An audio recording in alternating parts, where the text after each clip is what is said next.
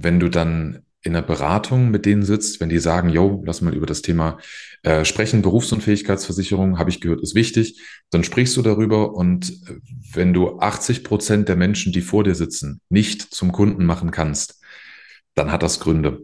Dann ist das auch keine Frage von der Quote, dann, dann, dann ähm, ja, passt da irgendwas nicht. Und das, was schlicht und ergreifend nicht gepasst hat, war meine Vorstellung von einer Beratung zur Berufsunfähigkeitsversicherung und die der Leute, die vor mir saßen. Und dann gab es eben 20 Prozent und das waren dann Ingenieure oder angehende Ingenieure, ne, Maschinenbaustudenten. Ähm, das, das waren Bauingenieure, das waren Informatikstudenten, ähm, die, mit denen ich aber super Gespräche hatte und mit denen wir so einen richtigen Deep Dive auch in die Berufsunfähigkeitsversicherung äh, wagen konnten. Und da habe ich gemerkt, okay, irgendwas, irgendwas scheint mit denen besser zu harmonieren als mit vielen anderen. Und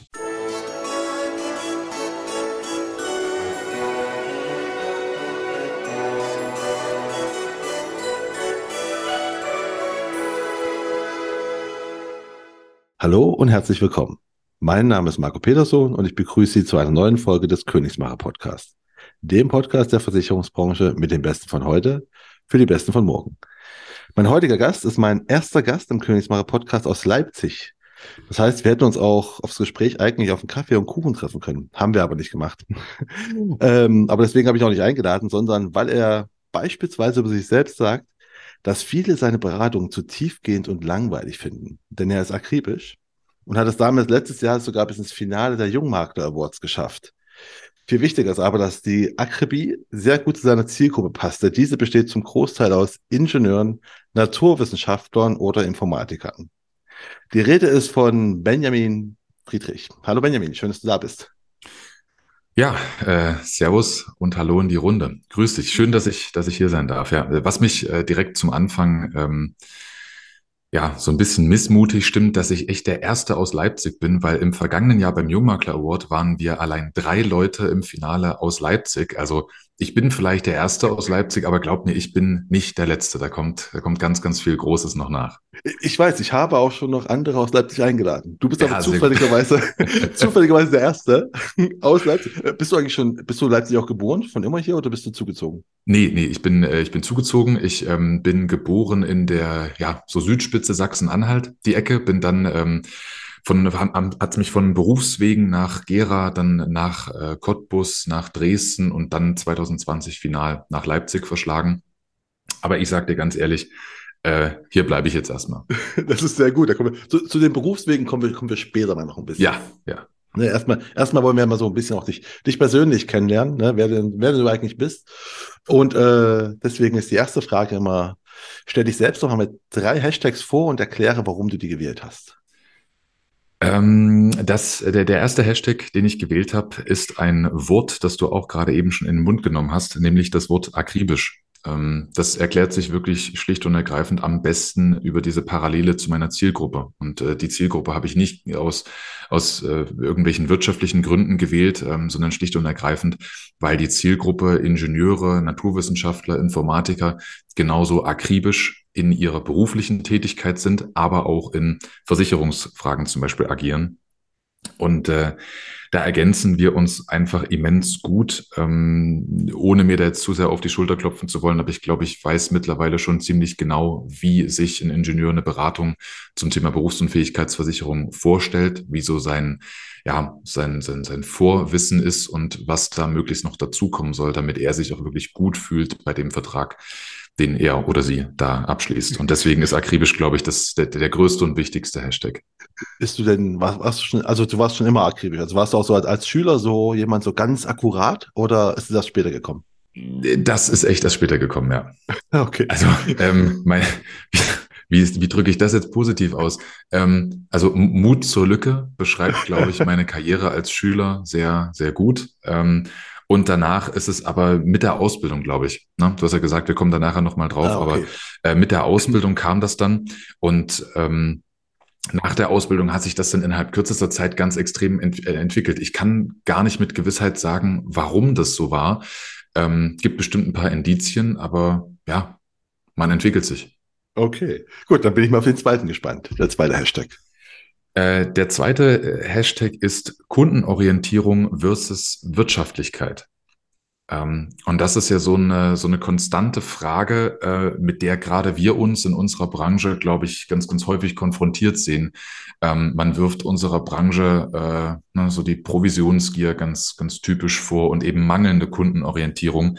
Ähm, und ich habe dazu vor einigen Tagen auch einen Post auf meinem Hauptkommunikationskanal auf, auf LinkedIn gemacht, ähm, wo es auch um dieses Thema ne, Kundenorientierung und Wirtschaftlichkeit ging. Und ähm, ich habe halt gemerkt, dass ich in den letzten Jahren, wo ich so immens kundenorientiert gearbeitet habe, ähm, sehr, sehr gute Erfolge verzeichnen konnte. Aber im vergangenen Jahr war es dann zum Beispiel so, dass wir äh, trotz 50 Prozent Umsatzwachstums ähm, nicht ganz 10 Prozent Gewinnwachstum hatten, eben weil es sehr, sehr kundenorientiert war. Und spätestens da ist mir dann auch nochmal klar geworden, dass ein, ein Unternehmen kann so kundenorientiert sein, wie es nur will. Wenn es nicht wirtschaftlich arbeitet, dann, dann, dann stirbt es irgendwann, wenn die Marge nicht mehr passt. Und wenn das Unternehmen stirbt, dann kann es halt auch ne, nicht mehr kundenorientiert sein und keinem Kunden mehr helfen. Also irgendwo muss das miteinander in einem vernünftigen Maße einhergehen. Ähm, und ich bin der Meinung, dass ich das äh, in der Vergangenheit an manchen Punkten tatsächlich äh, falsch herum Weißt du, was ich meine? Also ne, ja, man wirft ja, der Branche häufig vor, dass da zu viel wirtschaftlich gedacht wird und zu wenig kundenorientiert. Ähm, ich habe in der Vergangenheit ein paar Mal die Erfahrung gemacht, dass es zu kundenorientiert war und ich am Ende eines Prozesses gedacht habe, ja schön, das äh, war jetzt maximal eine Nullnummer ähm, und der Kunde freut sich wahnsinnig und das ist das ist wunderschön, ne? das ist ein, äh, ein tolles Dankeschön. Aber am Ende des Tages ähm, kann man damit nicht erfolgreich ein Unternehmen führen. Und das muss sich einfach die Waage halten. Klar, eine, wir sind ja keine Non-Profit-Branche, ne? Also ich meine, NGOs müssen da nicht so ganz drauf achten, aber klar, es muss sich immer lohnen. Hast du denn jetzt auch dann äh, Konsequenzen für dieses Jahr gezogen oder ist das, ist das eine, eine wie nennen wir es, ein Vorsatz für dieses Jahr, das irgendwie anders zu machen? Nee, ist, also es ist natürlich ein, ein Vorsatz, aber auch ein Vorsatz, für den ich äh, schon eine Lösung habe. Ähm, ja, das, da kommen wir vielleicht später nochmal ah, drauf. Okay. Äh, ich, ich überlege mir einfach im Laufe des, des Podcasts jetzt bis dahin noch, ob ich das ganz offen so kommuniziere.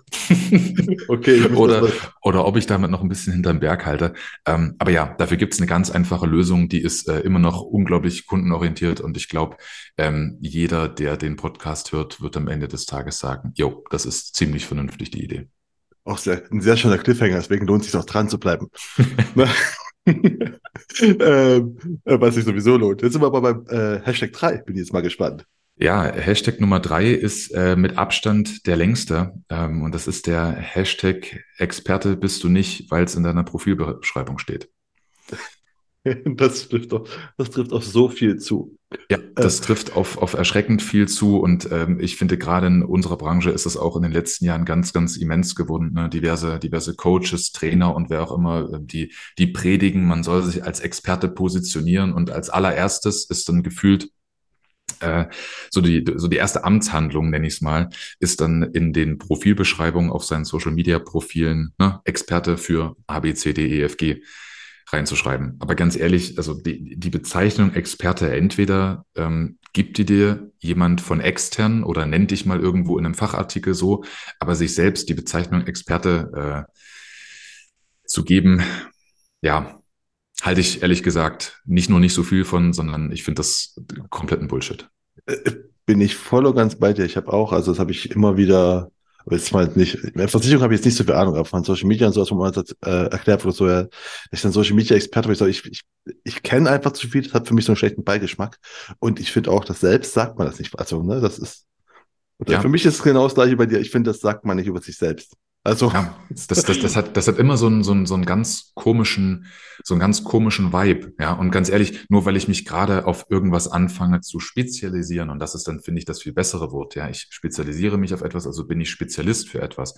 Ähm, wenn ich gerade anfange, mich auf irgendwas zu spezialisieren, ganz ehrlich, nur weil ich unfallfrei irgendeinen Vergleichsrechner zum Thema BU bedienen kann, bin ich halt noch kein Experte für BU. Jetzt, ne, so ganz plakativ gesprochen. Ja, stimmt. Vollkommen. Ne? Ganz einfach. Ich glaube, es, auch, es gibt auch keine genauen Definitionen. Das war, glaube ich, nochmal diese, wenn man sich 10.000 Stunden mit etwas befasst, was, glaube ich, dann ist man Experte.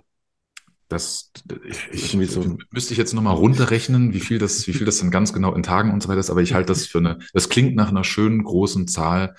Ähm, ja, klingt vernünftig. Das ist, glaube ich, in irgendeinem so Buch, wo jemand das mal geschrieben hat, quasi. Also auch im, im Sinne, da, da hat das, glaube ich, eher so beschrieben, äh, wenn man Sachen richtig kann, man muss quasi Sachen 10.000 Stunden gemacht haben, dann kann man das. Äh, egal, was du machen willst. Also wenn du Poolbillard spielen wollen würdest, ne? Ja. Wenn du dich 10.000 Stunden damit befasst hast und das 10.000 Stunden spielst, dann kannst du das.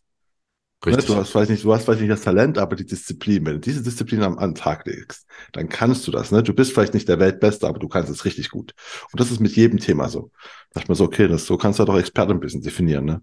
Genau, genau das ist es. Und äh, da, da fällt dann eben überhaupt nicht rein, weißt du, dass du heute Experte für XYZ bist und dann am, äh, im nächsten Monat oder im nächsten Jahr, weil du merkst, hey, ich erreiche die, die Zielgruppe, die ich mir hier vielleicht genommen habe, aus irgendwelchen fadenscheinigen Gründen, ich erreiche die gar nicht. Ähm, ich suche mir jetzt eine neue Zielgruppe, ich suche mir jetzt ein neues Thema, mit dem ich an meine Kunden rangehe. Und ganz ehrlich, das hat doch, das hat doch von und hinten nichts mit Experte sein zu tun. Und deswegen der Hashtag, ja. das ist mir wirklich ähm, eine Herzensangelegenheit. Okay. Ähm, ja, dann haben wir jetzt drei Hashtags. Dann bin ich jetzt mal auf dein Emoji gespannt, was du gewählt hast. Oder Emojis, du kannst auch mehrere nehmen, wenn es passt. ja, ich habe äh, ich habe im, im Vorhinein zum Podcast, äh, habe ich vorher noch, bin ich noch zu meiner Freundin gegangen und habe gesagt, hier, ähm, Podcast, ne, ähm, was für ein Emoji bin ich denn? Und äh, wie aus der Pistole geschossen kam die Antwort, du bist der Kackhaufen. Also das, ja, sagt glaube ich auch schon viel. Nein, ich habe mich dann doch für was anderes entschieden. Ich habe nicht den, den Kackhaufen genommen. Ähm, ich bin dieser, kennst du diesen, mit diesem Monokel, dieser prüfende ja. Monokel-Emoji? Ja. Ähm, in dem sehe ich mich ganz, ganz immens, weil der nicht nur so akribisch mit seinem Monokel auf irgendetwas guckt, sondern vor allem auch, weil seine Mundwinkel so ganz leicht nach unten zeigen. Und ich glaube, das äh, passt sehr gut zu mir weil ich in allem immer Verbesserungsmöglichkeiten, Kritikpunkte äh, suche und ähm, ja, diesen, diesen kritischen Blick auf, auf ganz viele Dinge habe, gerade eben dann auch auf, auf meine Fachgebiete so. Und äh, deswegen ist das, glaube ich, der Emoji, der mich am besten beschreibt aus meiner persönlichen Sicht. Du merkst aber schon, andere sehen das möglicherweise anders. Ja, es ist, spannend ist einfach, dass da genau, es gibt immer so diese zwei Optionen, die Leute, äh, wenn bei der Frage, ne, ist entweder man geht hin und fragt andere Menschen, was für ein Emoji bin ich?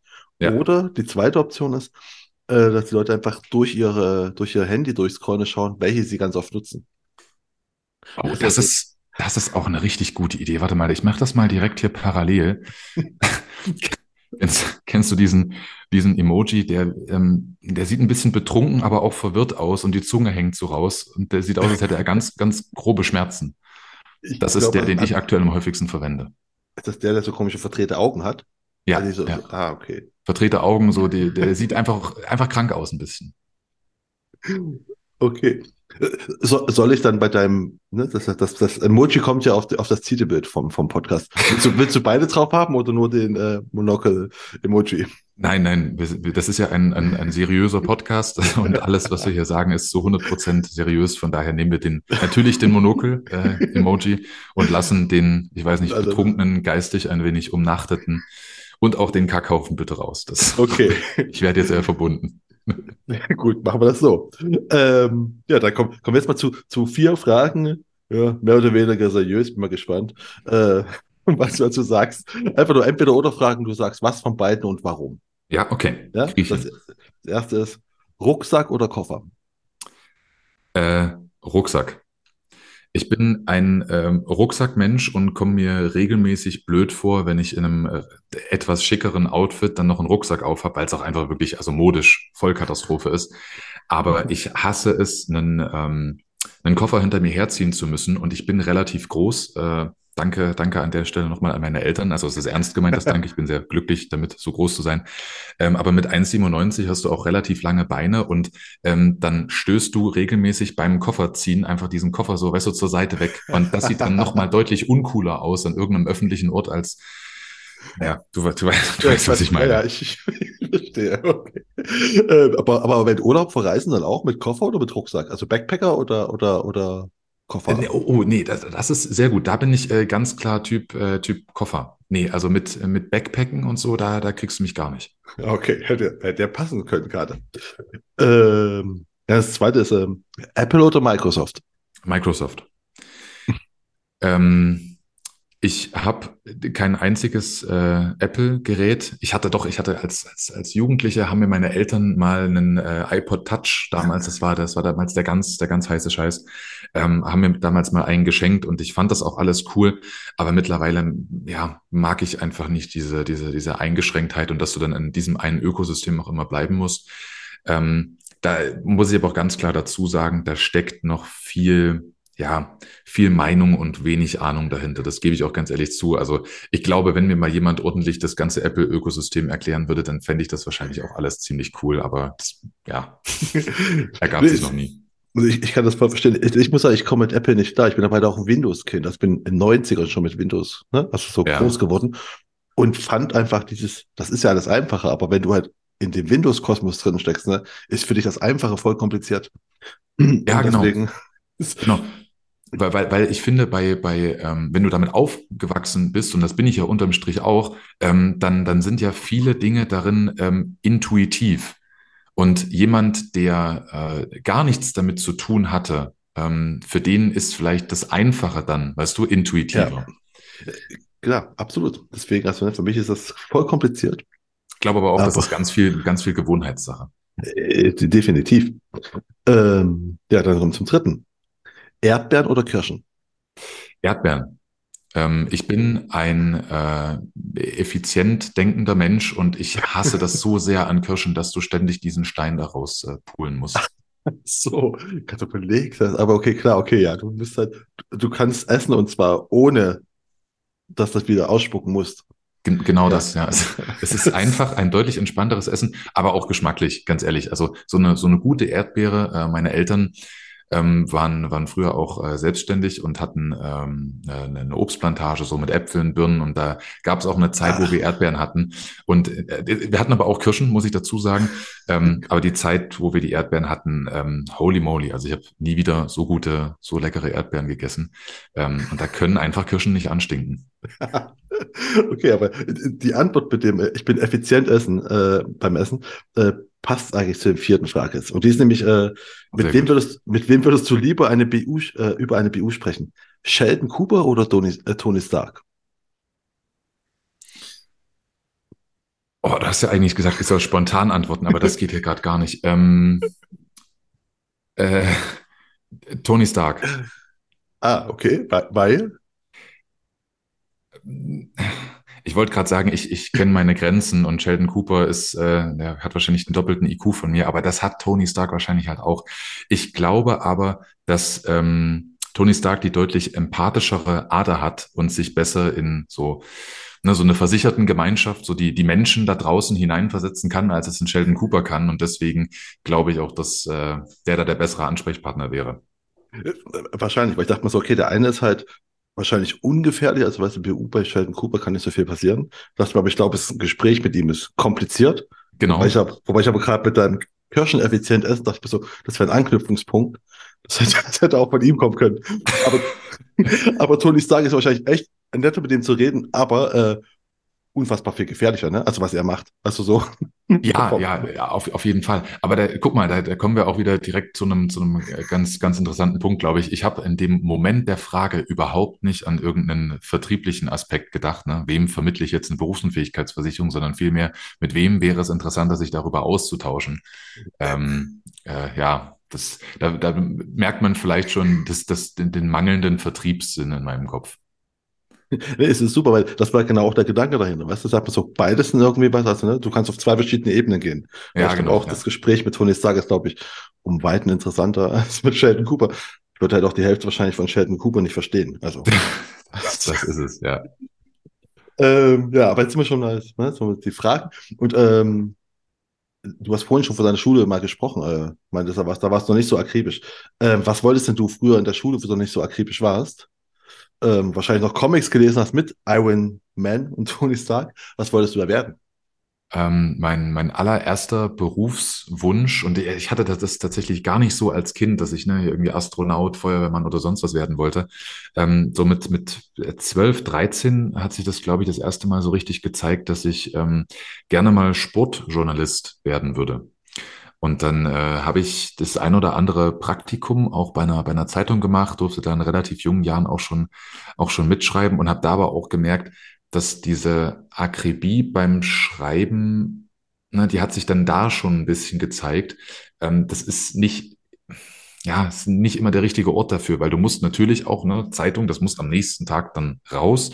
Äh, das heißt, du hast auch nur einen sehr begrenzten Zeitraum, um dann einen guten Artikel fertigzustellen.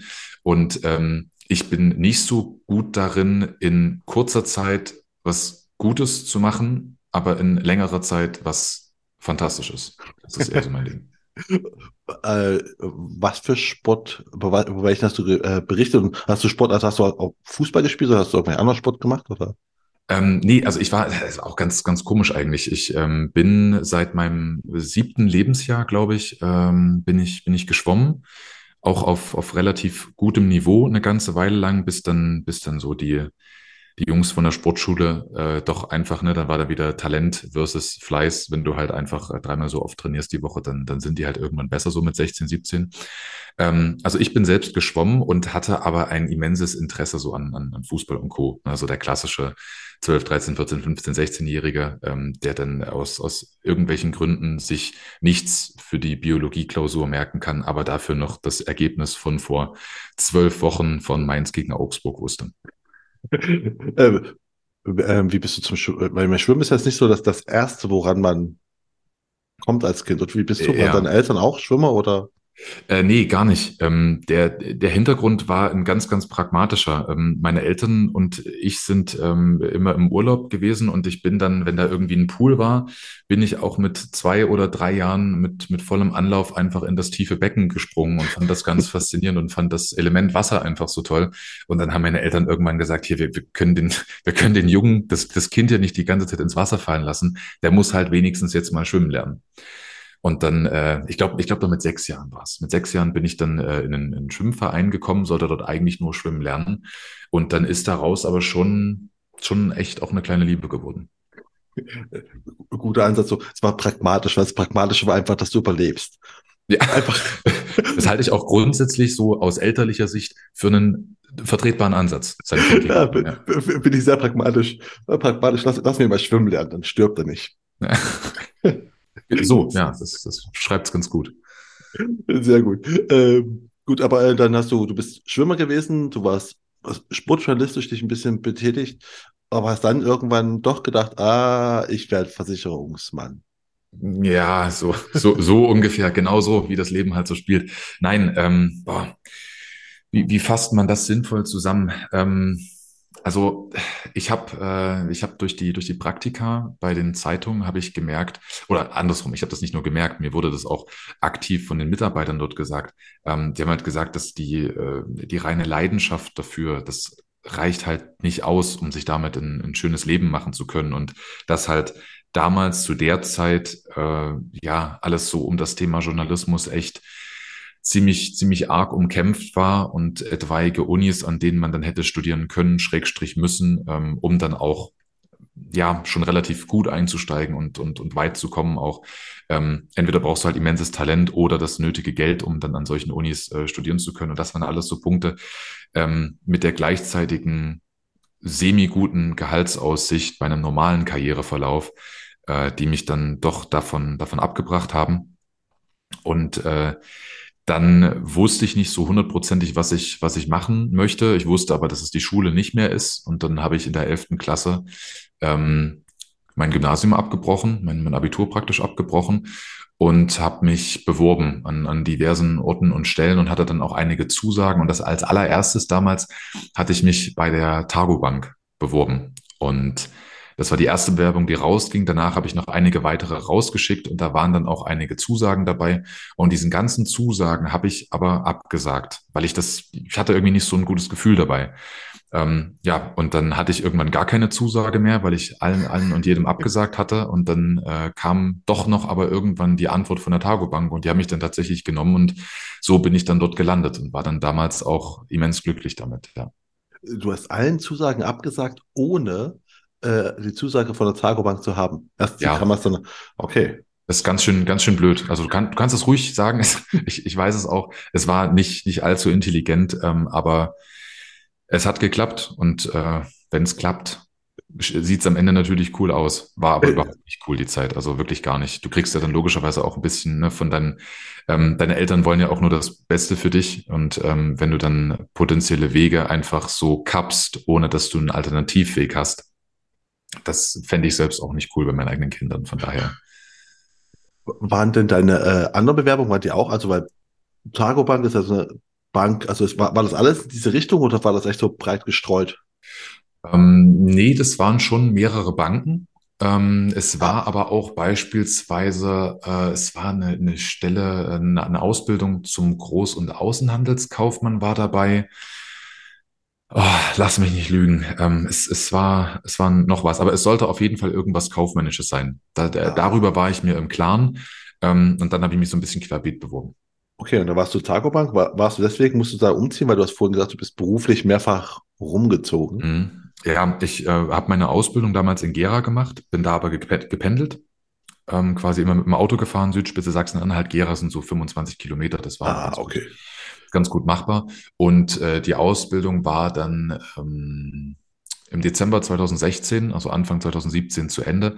Und dann stand praktisch die Frage im Raum, ob ich übernommen werde. Und da hat die Targobank dann Ja gesagt, mit dem Sternchen dran, dass ich dann nach Cottbus muss. Und dann, äh, ja, bin ich quasi berufsbedingt nach Cottbus umgezogen. Ah, da warst du auch jetzt 2016, das war aber schon, äh, da haben Banken ja schon, sagen wir so, also ich will nicht vom Bankensterben reden, aber es war ja schon weniger Leute in den Banken. Ne? Ja, Also i- ist dir das da schon bewusst gewesen? Also du bist ja irgendwann offensichtlich bei der Bank rausgegangen. Also, Ja, ja, das hatte tatsächlich weniger, weniger damit zu tun. Ähm, ah, ich okay. ich habe in den, in den Jahren davor äh, durchaus oder auch während der Ausbildung auf jeden Fall mitbekommen, dass, ne, Stichwort Bankensterben, dass auch Mitarbeiter, ähm, Mitarbeiterstellen gestrichen werden und dass ähm, allgemein, ne, so der, der Zulauf zu den Banken geringer wird. Äh, bei der Targobank meine ich mich zu erinnern, ähm, nagel mich da jetzt bitte nicht drauf fest und auch keiner, der das irgendwie hört, ähm, meine ich aber damals, dass das ähm, eine sehr eine sehr solide Geschichte noch war, so in Sachen Mitarbeiterzahlen und äh, allem, was da dazugehört. Ähm, und deswegen habe ich den Arbeitsplatz dort als, als ziemlich sicher angesehen tatsächlich. Gegangen bin ich dann ähm, ein Dreivierteljahr später, äh, im Herbst 2017, äh, aus, aus ganz, ganz vielen verschiedenen Gründen. Das waren persönliche Differenzen ähm, mit, mit, mit Arbeitskollegen dort in der, in der Filiale direkt. Äh, das waren aber vor allem auch so Ideale, die da einfach überhaupt nicht reingepasst haben. Ähm, da gab es dann Mitarbeitergespräche, wo ich dann auch äh, entsprechend vor Vorgesetzten saß und äh, mich, mich erklären musste zu Dingen, die, zu denen ich mich ungern erklären wollte. Ähm, ja, und da haben viele Dinge nicht, nicht, einfach nicht gepasst. Und deswegen wusste ich dann, ich muss mich, wenn ich zu 100 Prozent ähm, mein Ding machen möchte und zu 100 Prozent im Kundensinne arbeiten möchte, dann, dann wird das wohl oder übel nur selbstständig gehen. Äh, Da kommen wir gleich zu. Erstmal noch, äh, du hast bei der Targobank, warst du schon auf irgendwas spezialisiert? Also, oder hast du einfach die Kundenberatung gemacht am, am, am, am Schalter, wie man es kennt? Oder? Ja, naja, Targobank ist ja schon eine sehr kreditorientierte äh, Bank. Also so ne, Ah, stimmt. Privat, Ja. Pri Privatkundenkredite jetzt auch wenig, wenig Baufinanzierung. So, so war es zumindest damals. Der, der klare Fokus war schon auf Konsumentenkrediten. Ähm, und das war auch, ja, mein, mein, mein, mein täglich Brot sozusagen. Ähm, da- das, das alles drumherum war echt sehr, sehr rudimentär nur. Also ja, spezialisiert schon, aber jetzt nicht, weil ich mir das ausgesucht hätte.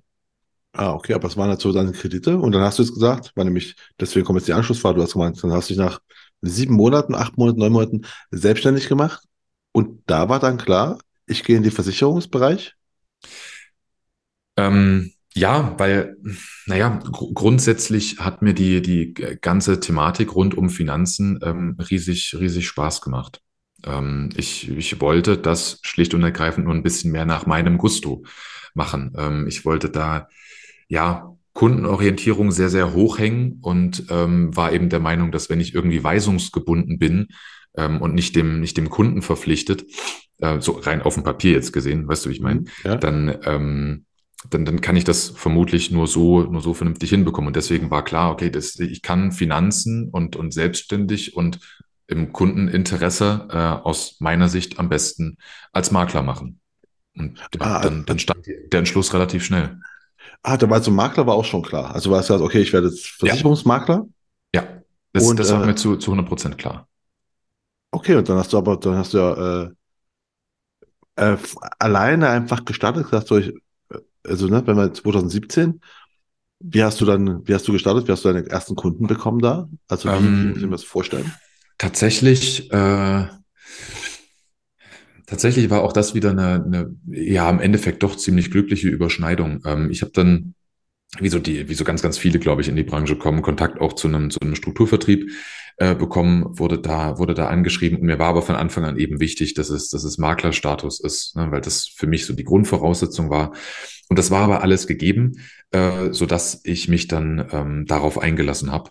Ähm, und dann kamen so ganz, ganz viele Dinge zusammen. Also ich habe mich in der Zeit davor, auch schon äh, während meiner Zeit bei der Targobank, mit dem Thema BU beschäftigt, ähm, weil es einfach aus meiner eigenen Leidensgeschichte, weil ich selbst keine Berufs- und Fähigkeitsversicherung bekommen habe und auch nach wie vor nicht bekomme und nie bekommen werde, ähm, habe ich mich mit, dem- mit dem Thema damals beschäftigt und habe krampfhaft versucht, doch noch irgendwie eine zu bekommen. So, und dann bin ich Makler geworden.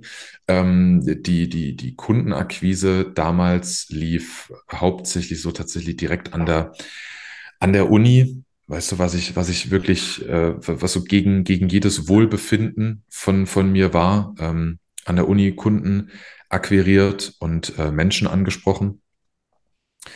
Und äh, ja, dann ist logischerweise eins, eins der ersten Themen und aus meiner Sicht auch bis heute eins der einzigen Themen, die man sinnvoll mit jemandem an- von der Uni irgendwie ansprechen kann, sind halt die Bereiche Haftpflicht, das ist der Bereich Berufsunfähigkeitsversicherung und dann wird die Luft schon langsam dünn, je nach individueller Situation. Aber diese beiden Punkte kann man in der Regel dann immer ansprechen. Und ähm, weil dann eben die Berufsunfähigkeitsversicherung dort auch entsprechend immer mit im Fokus war und parallel ich mich privat sehr viel damit auseinandergesetzt äh, habe, ist es dann passiert. Und dann war es plötzlich, hey, BU und da gehört ja noch viel mehr dazu und es ist ja nicht einfach bloß, dort gibt's 2000 Euro BU-Rente für 50 Euro und dort für 60 Euro, dann nehme ich die für 50. Nee, da gehört schon ein bisschen mehr dazu. Und das kam dann alles so nach und nach. Ah, du bist also wirklich dann, also bist du nach Leipzig gezogen? Nee, nach Leipzig noch nicht, bis 2020 erst nach Leipzig gezogen. Da hast du noch Ja, in, genau. in Cottbus gewohnt? Genau, ich habe äh, in, in Cottbus von, von äh, Januar 2017 bis September 2017 nur gewohnt und bin dann quasi für den Strukturvertrieb nach Dresden gezogen. Ah, und dann bist du in Dresden an die Uni und hast Ge- da äh, Studenten angesprochen? Ja, Und genau das ist es. reden wir jetzt auch schon von, dass du gemerkt, hast du da auch schon gemerkt, wird das, äh, dass einfach du und äh, MINT-Fächerstudenten, nenne ich es mal einfach, dass ihr gut harmoniert? Oder Ja, ja, ge ge- genau dort, genau dort äh, kam dann auch, also darin liegt die, die, die Grundlage für meine heutige Spezialisierung, für meine heutige Zielgruppe. Ähm, weil du, du triffst dort natürlich an der Uni ähm, ganz, ganz viele verschiedene Menschen, ne? die, die studieren von Physik bis zu Jura über was weiß ich, ne, äh, irgendwelche Wissenschaften, ähm, Sprachwissenschaften, weißt du, das, du triffst ganz, ganz viele Leute. Und ähm, wenn du dann in einer Beratung mit denen sitzt, wenn die sagen, yo, lass mal über das Thema äh, sprechen, Berufsunfähigkeitsversicherung, habe ich gehört, ist wichtig, dann sprichst du darüber und äh, wenn du 80 Prozent der Menschen, die vor dir sitzen, nicht zum Kunden machen kannst, dann hat das Gründe. Dann ist das auch keine Frage von der Quote, dann, dann, dann ähm, ja, passt da irgendwas nicht. Und das, was schlicht und ergreifend nicht gepasst hat, war meine Vorstellung von einer Beratung zur Berufsunfähigkeitsversicherung und die der Leute, die vor mir saßen. Und dann gab es eben 20 Prozent und das waren dann Ingenieure oder angehende Ingenieure, ne, Maschinenbaustudenten. Ähm, das, das waren Bauingenieure, das waren Informatikstudenten, ähm, die, mit denen ich aber super Gespräche hatte und mit denen wir so einen richtigen Deep Dive auch in die Berufsunfähigkeitsversicherung äh, wagen konnten. Und da habe ich gemerkt, okay, irgendwas, irgendwas scheint mit denen besser zu harmonieren als mit vielen anderen. Und unterm Strich würde ich es mal mit Akribie unterschreiben. Aber die sind schon auf dich dazugekommen und hat ja, okay, ich habe gehört, BU ist wichtig. Nee, oder? Du hast denen gesagt, äh, also ich versuche mir gerade vorzustellen, du bist dann an der Uni gewesen, Ja. hast da einen Stand gehabt oder so, gesagt, okay, äh, hier, lass mal reden über deine du bist zwar Informatiker, glaubst, dir kann nichts passieren, aber du bist halt, kannst auch berufsunfähig werden. Oder? Ja, das, also es ist, ist ähm, wechselseitig durchaus passiert. Also du hast, ähm, du hast überraschend viele, fand ich damals, die, ähm, die wissen, was wichtig ist, dass ne, Themen wie Haftpflicht, BU auch im Studium schon sinnvoll sind. Und du hast natürlich aber auch zweifelsohne ähm, viele Leute, denen du erstmal überhaupt erklären musst, ja, was ist Berufsunfähigkeit, wie funktioniert das dann ganz genau, ähm, warum ist das wichtig, was leistet der Staat und so weiter und so fort. Also das ist natürlich schon die, die, die Mehrheit gewesen. Trotzdem waren es überraschend viele, die das auch für sich schon auf dem Schirm hatten, ja. Und du hast vorhin gesagt, du hast während, also als während deiner Ausbildung und dann weiter noch Versicherungsmakler, hast du gemerkt, dass du so akribisch, also bist du akribisch geworden oder mhm. hast dich da reingearbeitet. War, war das schon bei deiner Bankausbildung oder war das jetzt genau, wo du gesagt hast, du hast dich selbst das Thema BU reingearbeitet, aus eigenen Gründen auch noch und dann in, in der Beratung? Also wann hast du gemerkt, dass du so ein akribischer Typ bist? Oder, oder wie ist es passiert? Ich, ich glaube tatsächlich, dass die, dass das wirklich so richtig erst mit dem, mit dem, der, mit der ganzen Thematik äh, Berufsunfähigkeitsversicherung kam. Weil auch in der Ausbildung, wenn ich mich jetzt so versuche zurück zu entsinnen, hatte ich, hatte ich kein Thema und keinen Punkt in der Bank, wo ich jetzt gesagt hätte, da möchte ich mich ganz unbedingt, ganz intensiv drauf spezialisieren. Gab's, gab's wirklich nicht. Und es, ich glaube wirklich, dass der, dass der Knackpunkt ähm, so Mitte, Ende 2017 war, als dann wie gesagt, ich privat versucht hat, eine BU zu bekommen und parallel bei ganz, ganz vielen der Leute, die damals vor mir saßen, äh, das Thema BU wichtig war, dass das einfach dann zusammengespielt hat, wo ich so ein bisschen, wo es ein, äh, irgendwas, irgendwas hat da gefunkt. Ich weiß nicht, mit mir und der BU. Das, das hat dann irgendwie gepasst. Okay, und wie stelle ich mir das vor? Du liest einfach so, statt abends einen Roman, liest du einfach BU. Unterlagen, weil du einfach da nicht so rein in rein oder ja, also es ist, es ist ein bisschen absurd, aber tatsächlich, also ähm, ich hatte das ganz, ganz am Anfang, auch zu meiner Zeit im Strukturvertrieb, wo ich dann versucht habe, mich so in, in BUs aus sowohl privaten als auch eben, wie gesagt, beruflichen Gründen reinzuarbeiten, dass ich, ich habe mir die Versicherungsbedingungen genommen und habe mir gedacht, was ist denn das für eine gestochene Scheiße? Das kann doch kein Mensch äh, irgendwie aufnehmen und, und, und, und verstehen. Aber mittlerweile ist es echt so, dass das wie ein, wie ein normaler Fließtext wirkt, wenn du, wenn du weißt, was da für Hintergründe, für rechtliche Hintergründe mitspielen, ähm, dann, dann ist es auch plötzlich nicht mehr schwer. Das ist so das, worüber wir vorhin gesprochen haben ähm, im, im Vorgespräch. Ne? Du, du nimmst dann einfach Dinge als gegeben hin, weil du dich schon länger damit beschäftigst und du nimmst es dann als normal hin. Und genauso ist es für mich mittlerweile zum Thema BU. Und damals war es dann aber so, dass, äh, weil ich eben so Schwierigkeiten noch hatte, ähm, Versicherungsbedingungen zu lesen, ähm, habe ich da ganz, ganz viel über Blogbeiträge von Maklerkollegen, über ähm, Foren online, wo diese Makler dann auch tätig waren. Da wäre jetzt zum Beispiel ein Tobias Bier, ein Thorsten Breitag, äh, Thorsten Breitag wirklich, also ganz, ganz, ganz drei Ausrufezeichen dahinter. Von dem habe ich gefühlt 80 Prozent von dem, was ich über BU weiß, ähm, auch in der Tiefe.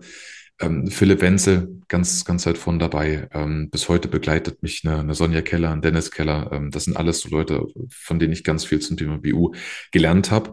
Und dann eben aus Eigeninteresse mich auch abends 23 Uhr liegst du dann im Bett und, und liest dann halt einfach noch in irgendeinem Blog. Das, es klingt völlig absurd, aber das, ich mach's bis heute. Gut, die einen tun Binge-Watchen, du tust Binge-BU lesen. Ja, es, es klingt ein bisschen wie eine Störung. ja, nee, es ist halt einfach so, ich, jetzt, da komme ich gerade mal zu, zu Sheldon Cooper. Weißt du, so, der auch wahrscheinlich äh, sowas, sowas liest. Und ja, ja. jetzt ist auch nämlich, du hast ja gesagt, dass, dass du äh, das Ingenieure und so, mit denen kannst du so ein Deep Dive machen. Ja. Gibt es denn, also, gibt's denn wirklich so ein, ist jetzt so ein Klischee, weil ich stelle mir jetzt gerade die Ingenieure oder Mathematiker, Informatiker eher wirklich schon so, so ein bisschen so Sheldon Cooper-mäßig vor.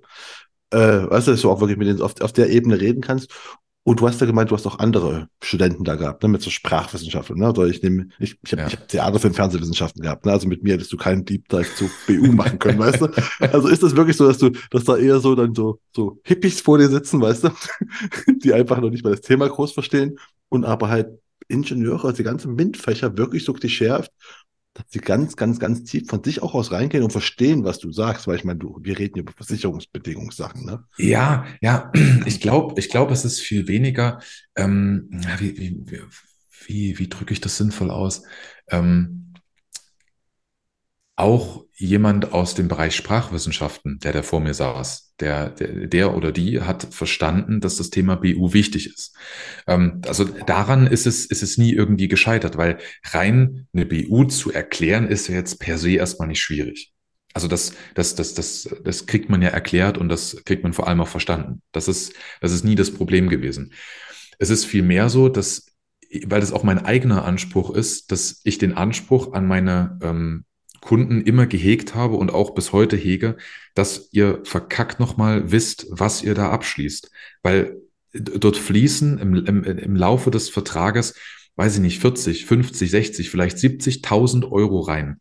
Das ist keine Entscheidung von, äh, zahle ich jetzt hier die 70, 80 Euro Monatsbeitrag oder nicht, sondern es ist eine Entscheidung über 40 bis 70.000 Euro. Und verdammt nochmal, dann weiß doch wenigstens, was du da gerade kaufst.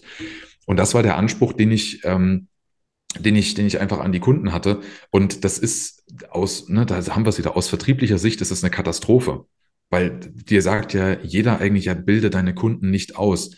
Und das ist auch nicht mein Ziel. Ähm, aber ich glaube, gerade in so Versicherungsfragen, um den wirklichen Wert einer Berufsunfähigkeitsversicherung auch als, als Statusabsicherung zu verstehen, muss man die Hintergründe und die Funktionsweise kennen. Und ähm, das habe ich damals versucht, ähm, jedem, jedem irgendwie so, so mitzugeben. Und, und ganz, ganz viele haben aber eben nicht die Lust und gut, ganz ehrlich, die, die, die wenigsten haben die Lust, da müssen wir mal ganz ehrlich sein, aber ähm, auch die wenigsten haben überhaupt die Ambition, das so tief zu durchsteigen. Äh, und, und genau das war, glaube ich, vielmehr das, das Problem. Ähm, da ging es, äh, ja, wie soll ich sagen, da war, es war manchmal angenehmer für den ein oder anderen Interessenten, wenn eine BU eben nach zwei Terminen, nach zwei Stunden durchgejuckelt ist, als nach dem zweiten Termin noch nicht mehr fertig zu sein mit der Aufarbeitung der Gesundheitshistorie. Genau. Meine ich, wo du gerade nämlich äh, äh, Philipp erwähnt, ne? mit dem habe ich auch schon hier gesprochen darüber. Ja, ja. Und er meint halt auch, er hat einfach anfänglich immer den Fehler gemacht, dass er einfach wollte, dass die Leute alles verstehen. Das ihnen ganz mhm. genauso zu erklären, wie er es versteht. Weißt du, und Philipp ist ja genau wie du, ihr könnt euch wahrscheinlich ein, auf einer Augenhöhe unterhalten über BU-Sachen. Und äh, der normale, ne, der normale Mensch denkt, das steigt irgendwann aus. Und ich frage mich halt, ob halt genau bei dir das, das halt die, die, ja, diese Ingenieure und so, dass die halt einfach der kleine Teil der Kunden ist, die wirklich das auch so ganz genau verstehen wollen, weißt du? Ja, genau. Weil, weil, weil der, grob, der Großteil der Menschen, die wissen auch, dass eine BU wichtig ist, ne? Aber die wirklich, was du gerade sagst, zwei Termine reicht es aber auch, ne? Also ich vertraue dir, du machst schon keinen Mist, ähm, funktioniert so. Und du hast den Anspruch, ne, ich will aber, dass du genau verstehst, was jetzt hier passiert, weil es geht um viel Geld, ne? Ja, genau, genau, das ist es. Und ähm, ich, ich bin persönlich der Meinung, wenn ich, äh, wenn ich über rein nur über Sympathie und über Vertrauen ähm, irgendeine Berufsunfähigkeitsversicherung verkaufe oder allgemein irgendetwas verkaufe in, in, in jedem Bereich im Leben, das gilt nicht nur für uns als, als, als Makler, ähm, wenn ich rein über Sympathie und, und ich vertraue dir verkaufe, dann verliere ich den Kunden perspektivisch an denjenigen, ja, der einfach sympathischer und vertrauenswürdiger ist. Ja, gut. Ja, na gut. Das ist mein, mein, mein, mein, meine persönliche, weißt du, also das gehört natürlich dazu, das ist ganz wichtig und ähm, um Gottes Willen, das ist auch bei ganz vielen meiner Kunden so, dass wir ein sehr, sehr gutes Verhältnis haben. Aber vielleicht fasst es das ganz gut zusammen. Ähm, die sind nicht Kunden bei mir, weil wir ein gutes Verhältnis haben, sondern wir haben ein gutes Verhältnis bekommen, nachdem die Kunden bei mir waren.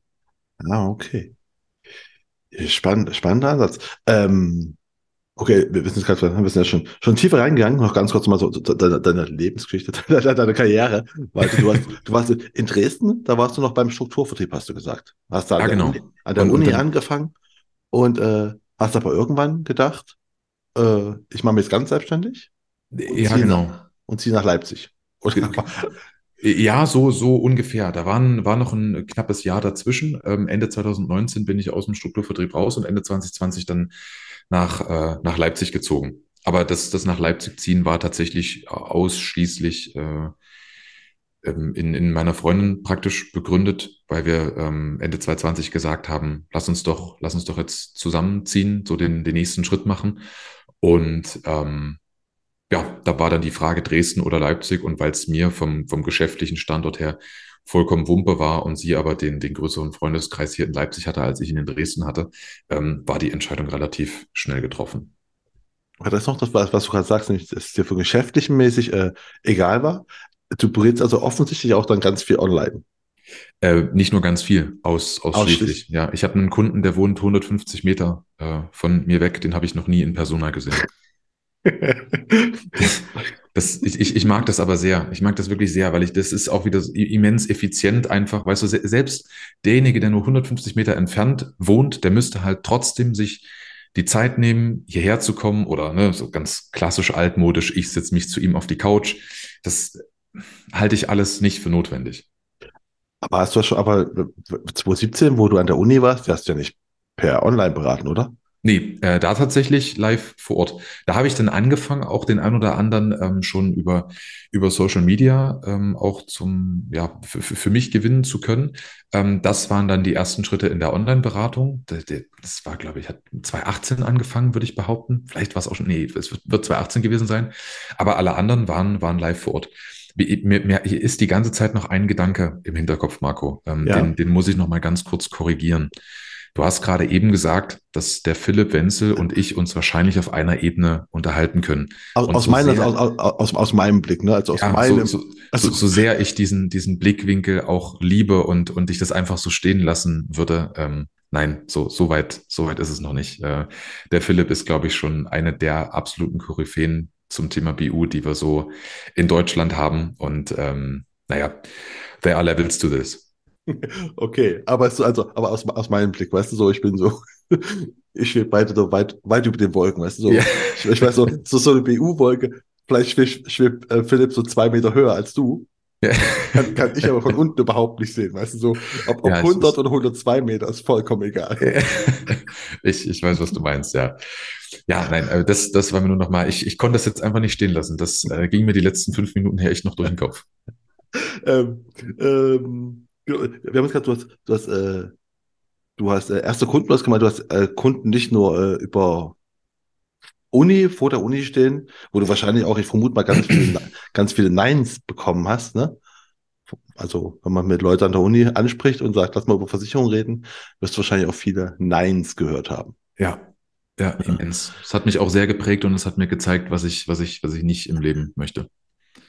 Aber findest du, dass sowas, so eine, Phase gut ist? Dass man einfach lernt, man stirbt nicht davon? Ähm, ja, ich glaube schon, dass das, ähm, dass das gut ist. So dieses geflügelte Wort Persönlichkeitsentwicklung. Äh, dafür ist es auf jeden Fall gut, definitiv.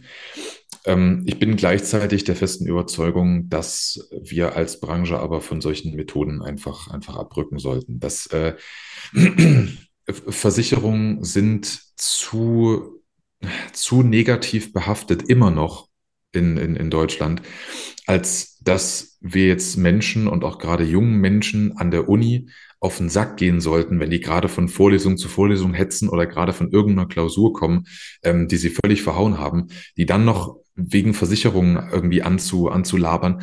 Ganz ehrlich, das, das trägt aus meiner Sicht nicht zu einer Verbesserung des, des Images einfach bei, ähm, weil dann, dann ist, weißt du, das Thema Versicherung potenziell nochmal negativer konnotiert, einfach beim Kunden im, im Kopf oder beim potenziellen Kunden. Und bei, wenn, wenn, wenn du einen jungen Menschen, der vielleicht von seinen Eltern hört, ja, Versicherung, alles blöd, alles scheiße, der dann auch noch das als erste, zweite oder dritte Erfahrung in seinem Leben hat, weißt du, du wirst einfach auf offener Straße dazu angequatscht, ganz ehrlich, ähm, das, das, das kann es nicht sein. Das kann es wirklich überhaupt nicht sein. Ah, äh, absolut, ja, kann ich, kann ich nachvollziehen. Und dann hast du aber auch dann ja offensichtlich gesagt, es geht auch über Social Media oder es muss über Social Media gehen.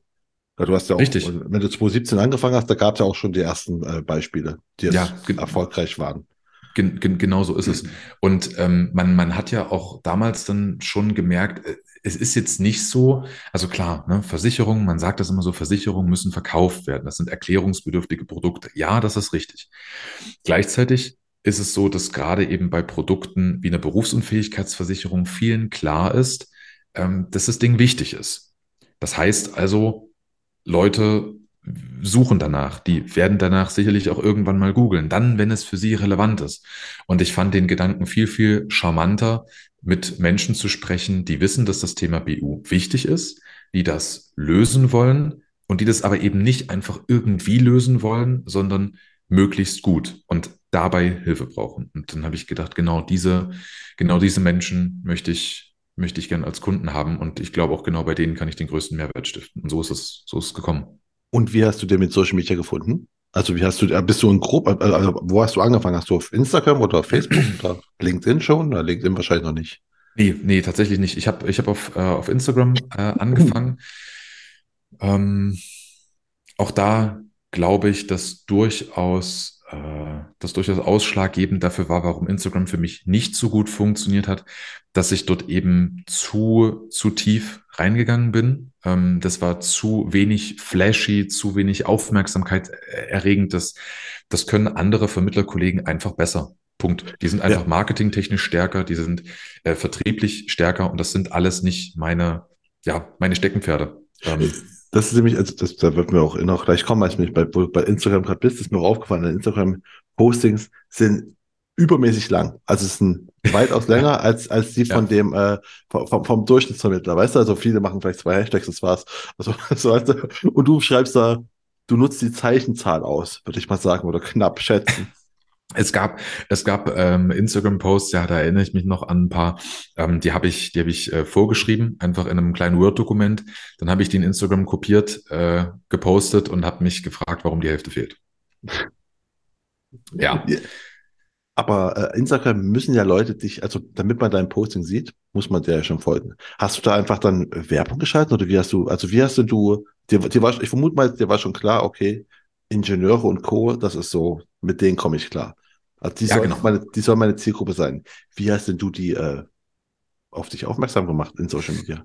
Äh, ich habe ich hab ganz viel Try and Error, ganz, ganz ehrlich gesagt. Ähm, ich habe äh, ich hab eine Zeit lang Werbeanzeigen geschalten. Ähm, auf Facebook und auch auf Instagram. Ich habe es äh, mit, mit so ganz organischen Methoden ähm, probiert. Ich hab, bin praktisch einfach meiner Zielgruppe gefolgt. Und jetzt ist es ja nicht so, dass man auf, auf Instagram in irgendeiner Form ähm, direkt nach, nach Ingenieuren und nach seiner Zielgruppe selektieren kann. Ähm, und dafür musst du dann eben Umwege finden. Also beispielsweise, wenn dort irgendein, ähm, wie hieß es denn, äh, Get in Engineering ist, glaube ich, im Kern, ah, da bewege ich mich jetzt wieder ein bisschen aufs Glatteis, aber ich glaube, es ist im Kern eine Personalvermittlung, Fragezeichen dahinter, ähm, für Ingenieure. Und die haben immer ziemlich lustige Memes für, für Ingenieure gepostet. Die haben, die haben coole Inhalte gehabt. Auch so Bewerbungstipps meine ich da mal mit drin gesehen zu haben. Und denen sind halt auch relativ viele Leute gefolgt. Und dann bin ich einfach praktisch die Follower von der Seite einmal durchgegangen, habe auf den Profilen geguckt, Mensch, ist das ein Ingenieur? Ne? Benutzt der Hashtag, Hashtags, die so Ingenieure benutzen oder hat er vielleicht sogar in seiner Bio oben, ne, in der Profilbeschreibung, äh, was von wegen Ingenieurwesen oder Maschinenbau stehen und dann könnte das ja ein potenzieller, ja, könnte, könnte sich da, da möglicherweise was ergeben. Das heißt, ich bin denen dann gefolgt. Möglicherweise sind die mir dann zurückgefolgt. Die meisten haben es nicht gemacht. Ah, okay. Aber war das eine, eine gute Strategie oder hast du gemerkt? Äh... nee, das war ziemliche Zeitverschwendung. Okay. Aber, also ja, wirklich. Ja, aber try, try and error, ne? Also ist ja. Ja, genau, das ist es wirklich. Und ähm, das, das ist halt einfach super, super schwierig, weil natürlich, ähm, natürlich schwingt die ganze Zeit mit, dass ich äh, meinem Gegenüber was verkaufen möchte. Und das ist ja auch bis heute so. Also egal, was ich sage und wie viel ich rede und wie viel ich einem Kunden erkläre in der Beratung oder was ich poste auf Social Media. Am Ende möchte ich, dass derjenige, der das liest und in meiner Zielgruppe ist, ein Kunde wird. Punkt. Also ich möchte diesen Menschen ja etwas verkaufen. Ähm, der wichtige Zusatz, und den kann man natürlich nicht, ne, man, man kann in keinen Menschen reingucken, ähm, ist halt die Art, wie ich das mache und dass ich denen halt nicht irgendetwas verkaufen möchte, sondern dass die eigentlich vielmehr, dass ich denen beim Einkauf helfen möchte. Und das kriegst du halt super schwer transportiert äh, mit, mit, mit so wenig Mitteln. Und deswegen habe ich dann Instagram auch, auch irgendwann aufgegeben, habe angefangen, ein paar Blogbeiträge zu schreiben, darüber ähm, dann, dann Kundenanfragen eben über Google generiert. Das heißt, dann eigentlich genau den Sweet Spot gefunden, wo ich hin will, nämlich Menschen, die sich fürs Thema BU interessieren, für konkrete Probleme oder Herausforderungen mit dem Thema BU, dann danach googeln und dafür praktisch eine konkrete Lösung suchen. Und dann komme ich, kleiner Hampel da und äh, kann da super gut helfen bei genau diesem Thema. Aber dann hast du also auch Suchmaschinenoptimierung oder sowas dann versucht, verm vermutlich gemacht, oder? Also weil Genau, ja, das äh, habe ich aber nicht, äh, nicht selbst gemacht. Also ich habe einfach den, den Blogbeitrag runtergeschrieben, so auch nach ein paar, ähm, also jetzt, jetzt nicht völlig frei Schnauze, schon auch mit ein bisschen, ein bisschen Hintergedanken. Ich habe da den äh, Selfmade SEO-Kurs vom äh, Michael Glorius und vom Daniel Seeger, mhm. ähm, den habe ich, den habe ich mir damals geholt. Ähm, bin da jetzt aber auch nicht nach, ne, genau nach Leitfaden vorgegangen, sondern wusste, okay, die und die Teile, darauf sollte ich achten und dann gib ihm ähm, und habe dann parallel ähm, auf, auf LinkedIn einfach angefangen, weil ich eben festgestellt habe, dass LinkedIn eine deutlich professionellere Plattform ist. Ja, auf, auf Instagram, ich weiß nicht, wie es dir geht, aber ich gehe auch einfach auf Instagram, um, um dort unterhalten zu werden. Das ist auf Plattformen wie TikTok und Co. Äh, ist das noch viel stärker der Fall. Und da kann ich schlicht und ergreifend, da bin ich mir einfach meiner Grenzen bewusst, da kann ich nicht gegen die Kollegen anstinken, die halt einfach äh, super sympathisch, kurz und knapp, äh, bisschen provokativ da in 30 Sekunden was Cooles zum Thema BU produzieren können. Das, das, das liegt mir einfach nicht so. Mir liegt es halt vielmehr dann einen sehr, sehr ausführlichen ähm, Blogbeitrag oder, oder, oder LinkedIn-Post zu einem gewissen Unterthema zu verfassen, was vielleicht genau das Problem einer sehr begrenzten Gruppe von Menschen trifft, aber die dann eben umso mehr. Also ich habe es beim Jungmakler Award liebevoll mit dem Prinzip Harpune statt Schleppnetz beschrieben. okay. Ich, ich, also ich habe mir auch in der Vorbereitung auch darüber Gedanken gemacht und dachte mir, weil also zum einen hätte ich jetzt auch gefragt, ob sowas wie TikTok überhaupt für dich in Frage kommt, glaube aber nicht. Nee, gar, ähm, gar nicht. Und aber auch mir dann gedacht, ja, aber das würde das denn überhaupt für deine Zielgruppe? Also wäre denn tatsächlich jetzt so ein, weißt du, wenn, wenn wir jetzt äh, äh, hier, Tim war auch neulich hier, ne? Tim, Tim Hunger, Mr. Finanzfakten. Ja, der, ja, der, ja. Kann, der kann das ja wunderbar aufbereiten, ne? Aber dachte ich mir so, würde denn das deine Zielgruppe ansprechen? Weil die sind ja schon, wie du es auch sagst, ne? akribisch und einfach, die, die wollen, glaube ich, lieber lesen, oder?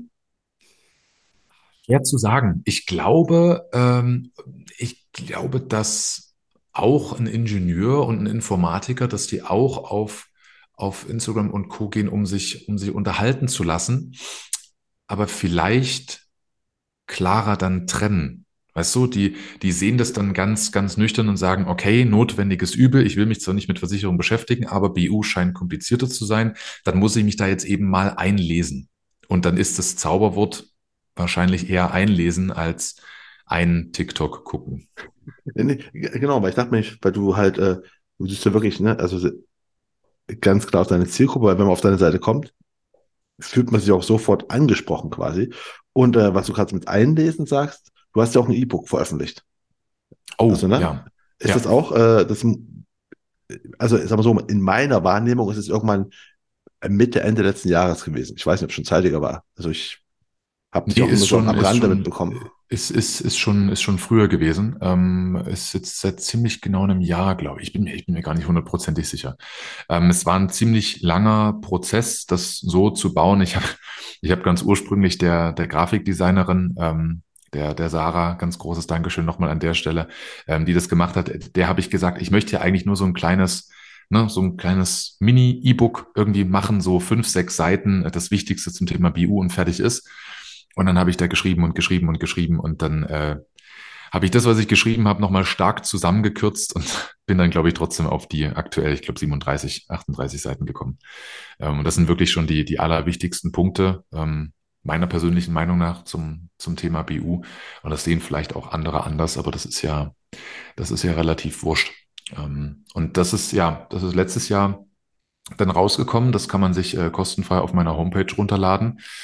Ähm, und auch da ist wieder eben genau auf die Zielgruppe angepasst. Ähm, meine Zielgruppe mag halt Datensparsamkeit. Und deswegen ist es nicht notwendig, dass jemand für den Download seine E-Mail-Adresse, Telefonnummer und ne, die, den Namen seines erstgeborenen Kindes irgendwie angibt.